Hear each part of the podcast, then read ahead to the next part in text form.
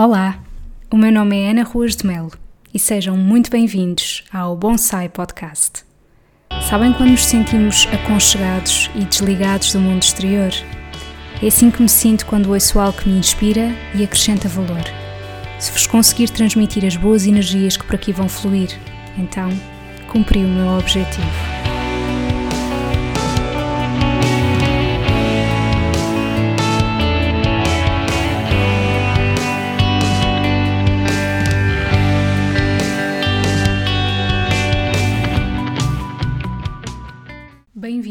Episódio 49 do Bonsai Podcast e a mais um Certos de Livros que me marcaram. Espero que estejam bem, em primeiro lugar, que estejam a aguentar este segundo confinamento. Eu já ia dizer terceiro, nós já perdemos um pouco a conta, não é? Mas ao fim e ao cabo, esse segundo confinamento. Sei que podem estar a sentir que 2021 está a ser uma réplica de 2020, mas nós sabíamos que havia muitas coisas que nós não poderíamos deixar em 2020, não é? Não é pelo facto de ter virado uma página que tudo ia ser diferente.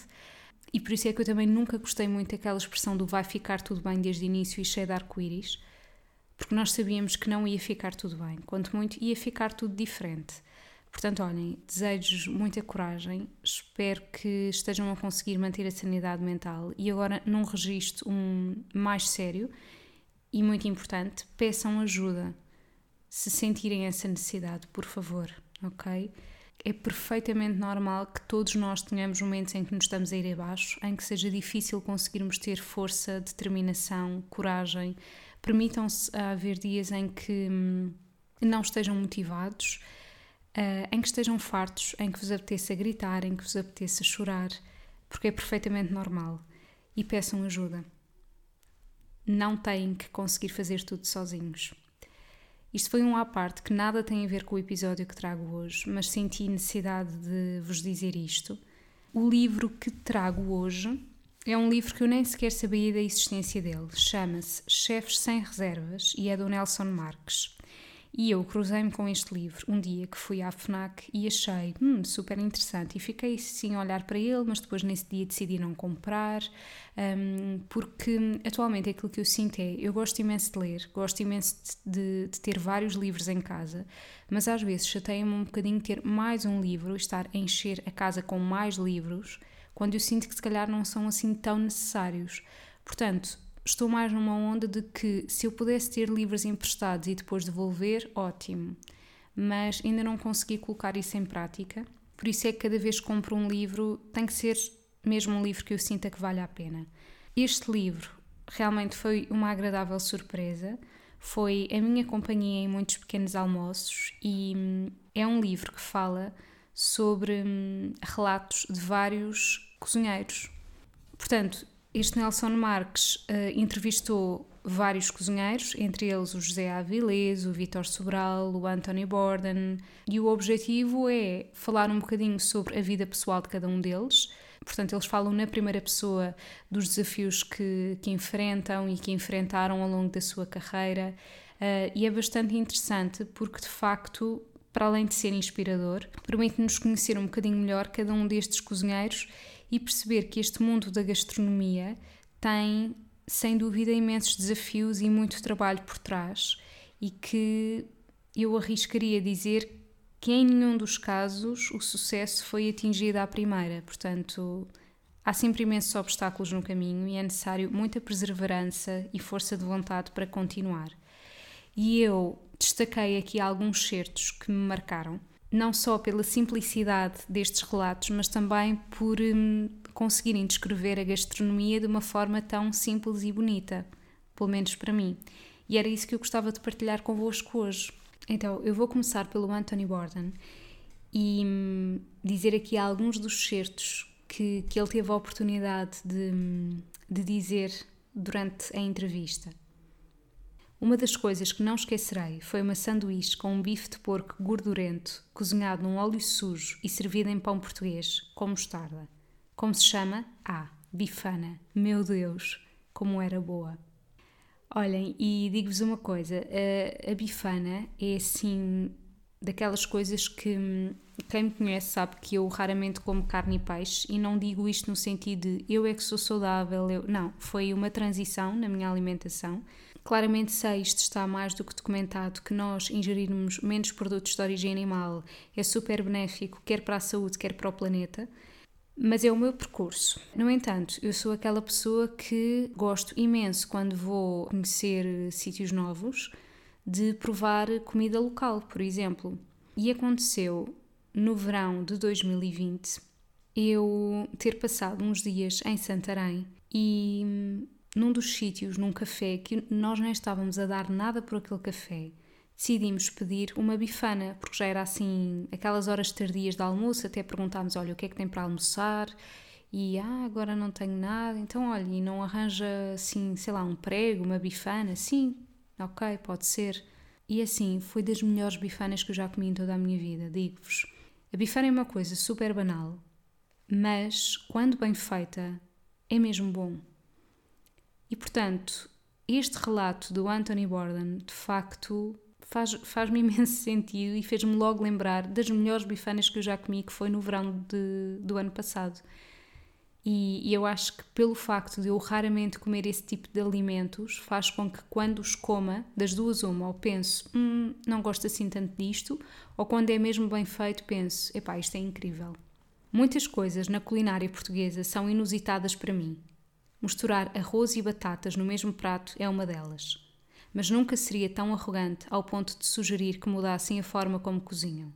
As pessoas comem o que lhes dá prazer se são vegetarianas por motivos religiosos, respeito isso. Mas tenho o privilégio de conhecer gente de todo o mundo, em grande parte porque como a sua comida. E assim, adoro este relato, mesmo, e vem muito ao encontro do que eu acabei de vos dizer. Uh, e, e, é curioso porque hum, quando eu entrevistei a Francisca Feiteira para o episódio 19 aqui do podcast, e que eu vos aconselho a ouvir muitíssimo esse episódio. A Francisca é uma pessoa incrível e hum, eu adorei, é dos meus episódios favoritos. Nós falámos um bocadinho sobre isto. Um, honestamente já não me lembro se no próprio episódio isto ficou gravado ou se foi uma conversa que nós tivemos depois de gravar o episódio, que é quando alguém deixa de comer produtos de origem animal, por uh, questões pessoais, não, por exemplo, por. Um, quando eu digo questões pessoais, é, por exemplo, por motivos éticos, uh, não é por haver nenhuma intolerância alimentar, ok? Um, eu respeito isso e percebo perfeitamente, e quem acompanha o meu trabalho sabe que é uma das correntes que eu defendo, uh, sem fundamentalismos, mas perde. Um, eu acho honestamente que perde algo, perde a essência de muitos países que poderá vir a conhecer, porque hum, quando nós falamos em receitas que são adaptadas para serem vegetarianas, nós estamos a alterar-lhes a sua alma, não é? Elas não eram assim originalmente. Acho ótimo que existam cada vez mais possibilidades para conseguir chegar a muito mais pessoas, mas aquilo não era assim. E hum, o mesmo vai acontecer se, por exemplo, formos à casa de pessoas locais, que é assim a melhor forma de nós conhecermos um país e a gastronomia, e se de facto nós estamos a eliminar um leque de alimentos do nosso dia a dia, da nossa alimentação, nós estamos também a privar-nos de conhecer aquele povo, aquilo que aquele povo come, a forma como confecciona aquilo, qual é que é o sabor, entendem onde é que eu quero chegar? E portanto, eu acho que, sem dúvida, uma forma de nós conhecermos outras pessoas, de conhecermos outras culturas, é comendo a comida deles. E isto implica comermos de tudo um pouco. E esse é um dos grandes motivos pelos quais eu não ambiciono tornar-me vegetariana. Eu ambiciono e consigo, e sem esforço absolutamente nenhum, consumir muito raramente produtos de origem animal, tendo obviamente cuidado com o tipo de produtos que eu escolho porque comer vegetariano e comer mal também é, é, também é possível, não é? E não é isso que eu quero para mim. Mas eu não ambiciono ser vegetariana porque eu quero mesmo, quando viajo, e quando eu viajo não significa obrigatoriamente sair de Portugal, não é? Imaginem aquela bifana que eu vos falei há pouco quando fui a Santarém, quer dizer, eh, eu estou em Portugal na mesma, mas eu quero provar aquilo que existe naquele local. Eu enfim, hum, é por isso que eu não ambiciono ser vegetariana, porque eu não quero perder essa parte também. E eu sei que isto pode ser polémico, estou a dar a minha opinião, aquilo que me faz sentido neste momento, em 2021, em janeiro de 2021, que poderá ser diferente daquilo que eu possa pensar daqui a meses, anos, não sei. Nós estamos em constante evolução e ainda bem. Mas acho que me fiz entender. E depois reparem, quando alguém cozinha para nós, é sem dúvida um ato de amor quando, obviamente, quando a pessoa despende esse tempo, quando a pessoa pensa escrupulosamente na emenda para nos servir, para nos receber, e é uma forma de nós também recebermos o amor dessa pessoa quando provamos aquilo que essa pessoa fez para nós. E quanto maior for o leque de opções que nós possamos ter na nossa alimentação, mais aptos estamos a receber esse amor de diferentes formas. No que diz respeito àquela questão de misturar o arroz e batatas no mesmo prato, pois eu definitivamente não sou portuguesa nesse sentido, porque é algo que eu nunca entendi e sempre que vou àquele tipo de restaurantes que eu sinto que ainda não evoluíram muito e têm sempre aquele tipo de pratos de carne, peixe e não, não varia para além daquilo, eu pergunto quase sempre qual é que é o acompanhamento, porque eu já sei que é sempre batata e arroz e para mim não faz sentido. Uh, não gosto mesmo da combinação, nem sequer me sabe bem. Portanto, exato, não, não compreendo. Acho que só faz sentido um ou outro, mesmo do ponto de vista nutricional, só, de facto só faz sentido arroz ou batata. Não estou muito preocupada em comer de forma saudável, mas há um ponto em que temos de parar para pensar.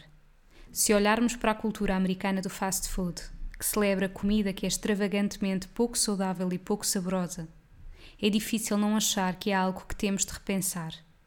Temos de encontrar o equilíbrio, comer comida deliciosa sem nos tornarmos uns monstros. Se os vietnamitas nos ensinaram algo, é que é possível comer comida ótima todos os dias sem gastar muito dinheiro e ficando em boa forma física. Não acho que comer bem e ficar obeso andem a par. Uma vénia a este certo. Concordo totalmente. Como vocês sabem, eu sou super fã do Vietnã. Estou farta de dizer isto, era dos países onde eu mais queria ir na vida e felizmente consegui fazer um cheque nesse ponto da minha vida. Foi dos países onde eu melhor comi, onde não senti saudades da comida portuguesa. E é isso. Comer bem e ficar obeso não tem de andar a par. Não tem. Por isso é que muitas das vezes, até em consultas, quando as pessoas me dizem é porque eu gosto mesmo de comer, e eu digo ainda bem que gosta de comer. Eu acho que é mesmo triste quando alguém não gosta de comer. Eu também adoro comer. Mas reparem, quando alguém afirma eu gosto de comer, eu faço mesmo ver àquela pessoa que, ok, e o que é que é gostar de comer? É querer comer até ficar mal disposto? É repetir vezes sem conta hum, a comida que coloca no prato? É estar a comer enquanto está a ver televisão ou a trabalhar no computador e nem sequer reparar no que tem no prato. É isso que é gostar de comer?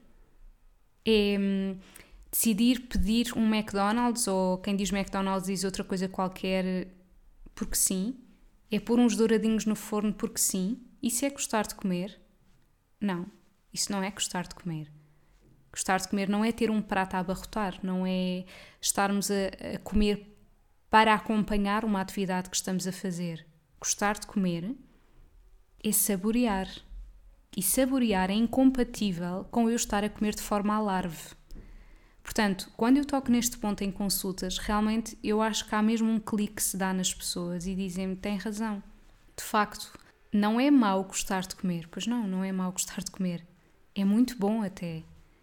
Gostar de comer é uma janela de oportunidade para nós explorarmos para nós um, querermos ir para a cozinha e mesmo que apesar de eu achar que é um pouco incompatível gostar de comer e não gostar de cozinhar, porque é que eu acho que é incompatível? Porque o gostar de comer faz com que nós gostemos de saborear aquilo que temos no prato, não é? E isso faz-nos pensar que condimentos é que aquilo leva, como é que aquilo pode ter sido feito. Eu acho que isto é assim o supremo de gostar de comer, não é? É nós termos um tempo para estar com a comida, olharmos para ela. Portanto, gostar de comer e não gostar de cozinhar, ou não ter qualquer interesse na cozinha, vamos mais dizer por esse lado, um, é um pouco incompatível, apesar de eu já ter estado nesse lugar de que era gostar de comer, mas não sabia cozinhar. Mas a semente estava lá. Entendem? Portanto, eu estava a dizer que de facto, quando nós gostamos de comer, isso é um, uma excelente oportunidade para irmos para a cozinha, para querermos experimentar coisas novas, para comprarmos livros de cozinha ou não, ou vermos vídeos na internet, interessarmos por isso, inventarmos. E isso é ótimo. E também é ótimo no sentido em que, que bom que é nós podermos cozinhar uma coisa que gostamos de comer e não estarmos dependentes de terceiros para comermos algo que gostamos. Eu não estou dependente de uma comida pré-feita do supermercado para comer, porque eu própria tenho capacidade para cozinhar uma coisa que eu gosto e que eu sei exatamente como é que se faz. E sou eu que escolho quais são os ingredientes que eu vou usar e sou eu que escolho a forma como eu vou temperar. Então, isto é gostar de comer. E eu faço isto, quer seja para mim, quer seja para outra pessoa, quer seja para um grupo de amigos. Começa em mim. E é por eu gostar de mim que eu vou para a cozinha fazer uma coisa que eu gosto, para mim. Entendem? É esta a minha forma de ver as coisas e que para mim faz todo o sentido. Ora bem, vamos passar para o José Avilés, que acho que toda a gente conhece. A cozinha é, a par da música, uma das grandes invenções de todos os tempos. O que seria o mundo sem música e sem cozinha? Imagina um prato e pense no xilofone que tocava na escola. É muito como os acordes. Um sabor mais agudo é mais ácido, mais afiado. Uma textura molenga é mais grave. Uma textura crocante é mais aguda, mais incisiva. A temperatura influencia muito. Se comer um queijo da serra muito gelado, perca a textura, a impetuosidade, o sabor. O mesmo acontece com o vinho. Se beber muito quente, só vai saber a álcool. Se estiver muito gelado, desaparecem muitas das notas. Eu gostei muito desta hum, comparação que o José Áviles fez entre a música e a cozinha. E de facto é isso mesmo, não é? Tudo tem que estar em harmonia. E, e é incrível como, até às vezes com erros que possamos fazer na cozinha. E claro que eu estou aqui a falar a um título super primário, não é? Portanto, a título pessoal, de que não sou cozinheira, mas nós às vezes, quando experimentamos cozinhar, podemos até encontrar ingredientes que nunca acharíamos que poderiam ligar bem uns com os outros, mas que ficam super bem. E há uma coisa que é muito importante quando nós cozinhamos, que é estar constantemente a provar. Eu, quando comecei a cozinhar, tinha um grande erro que era eu não provava enquanto estava a cozinhar, eu provava no fim. E aí não há muita. Uh, no fim, quero eu dizer, já do género, tinha guardado a comida no frigorífico e boa, agora vamos servir e depois aí já não há nada que se possa fazer se o prato não ficou bom. Portanto, o ir provando é fundamental. E por isso é que, apesar de eu ter imensos livros de receitas, eu raramente sigo uma receita, porque hum, eu gosto de ver assim mais ou menos a linha orientadora. Isso vai me inspirar de alguma forma. Eu vou ver o que é que eu tenho na despensa, eu vou ver o que é que eu tenho no frigorífico, mas depois eu próprio vou inventar aquilo que eu quero. E Imaginemos que na receita não diz um determinado condimento, mas que eu gosto imenso de utilizar e acho que fica bem. Como é que eu sei que fica bem? Eu vou provar aquilo que eu estou a cozinhar e eu vou pensar o que é que o que é que falta ali? Qual é que era o sabor que eu iria acrescentar? E é assim que nós vamos vendo como é que como é que o prato vai sendo construído camada a camada. E eu sei que nem toda a gente está disponível para isto, que nem toda a gente tem tempo para isto e é ok. E eu também não tenho tempo para isto todos os dias, como é óbvio, nem quero ter. Porque quero ter tempo para outras coisas também. Mas quando nós nos permitimos a isto, é mesmo incrível as conjugações de sabores que nós descobrimos. E até mesmo nos erros nós conseguimos identificar muitas das vezes que foi por aquele motivo ou por outro, em que, ok, já percebi que este ingrediente não liga bem com aquele etc. Vou passar agora para outro cozinheiro que eu não sabia, não, não conhecia, que se chama Alex Atala e que é do Brasil. Economizar na comida é economizar no bem-estar. Se as pessoas compram as melhores roupas para se sentirem belas, o melhor shampoo para o cabelo, o melhor perfume ou o melhor combustível, como é que não fazem o mesmo com o que colocam dentro delas? A comida pode deixar-te mais bonito ou mais feio, ou com melhor ou pior desempenho somos o que comemos. Não poderia dizer melhor. Eu acho, muito honestamente, que A minha área, nutrição, é talvez das áreas mais subvalorizadas. E não o digo com o rei na barriga, mas é mesmo porque é verdade. E acho que tudo é uma questão de prioridade. E quando as pessoas acham que uma consulta de nutrição é cara, por exemplo, honestamente eu acho que é uma questão de prioridades. Porque não há nada mais poderoso do que nós escolhermos aquilo que comemos. Não há mesmo nada de mais poderoso, porque nós sabemos que imensas doenças podem ser evitadas pela forma como nós nos alimentamos. Então vocês reparem no poder que nós temos. E isto é um investimento em nós próprios. Portanto, quando alguém diz que não tem dinheiro, claro, salvo raras exceções, mas na grande maioria dos casos é porque isto não é uma prioridade e as pessoas ainda não pararam para pensar na importância que a alimentação tem na nossa vida. Porque hum, há muitas pessoas que comem mal e não veem isso ao espelho. Porquê? Porque continuam com um peso adequado à altura, por exemplo. Mas é que eu acho, honestamente, que nós já ultrapassamos a parte de associarmos apenas aquilo que comemos ao nosso peso. Vai muito para além disso. E é uma pena que muitas pessoas ainda não tenham esta consciência.